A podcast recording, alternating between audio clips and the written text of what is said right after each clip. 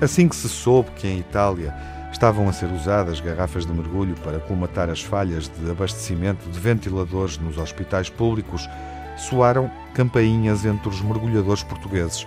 A reação foi espontânea e dela nasceu um movimento solidário, mais um entre os muitos que, em várias frentes, combatem a pandemia com o que têm e com o que podem. Sob a orientação da Federação Portuguesa das Atividades Subaquáticas, foi fácil reunir cerca de 5 mil garrafas de alta pressão, as que habitualmente são usadas na prática de mergulho recreativo e mergulho técnico.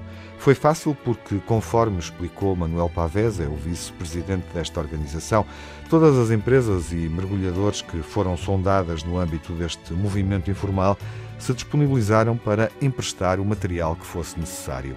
E a vida, de repente, contada assim, até parece adocicada, sem as asperezas de sempre.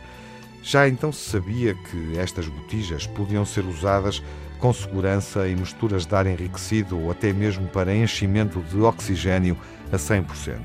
Mais móveis do que os equipamentos tradicionais de ventilação, estas garrafas também podem ser usadas com vantagem em situações de pré-emergência ou até em hospitais de campanha. Por isso, são recursos preciosos, tão preciosos que até podem fazer a diferença entre a vida e a morte. Em Portugal, o vírus que espalhou pelo mundo uma onda de angústia e incerteza ainda não semeou o caos nos serviços hospitalares nacionais, mas continua paulatinamente a somar vítimas portuguesas.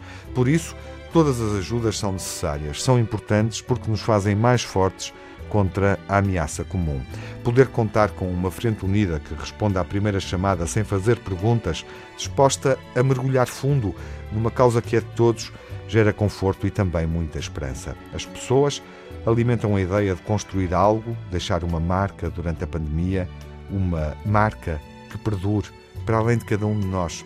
Esta espécie complexa a que chamamos humana, que às vezes tanto nos decepciona, também nunca deixa de nos surpreender.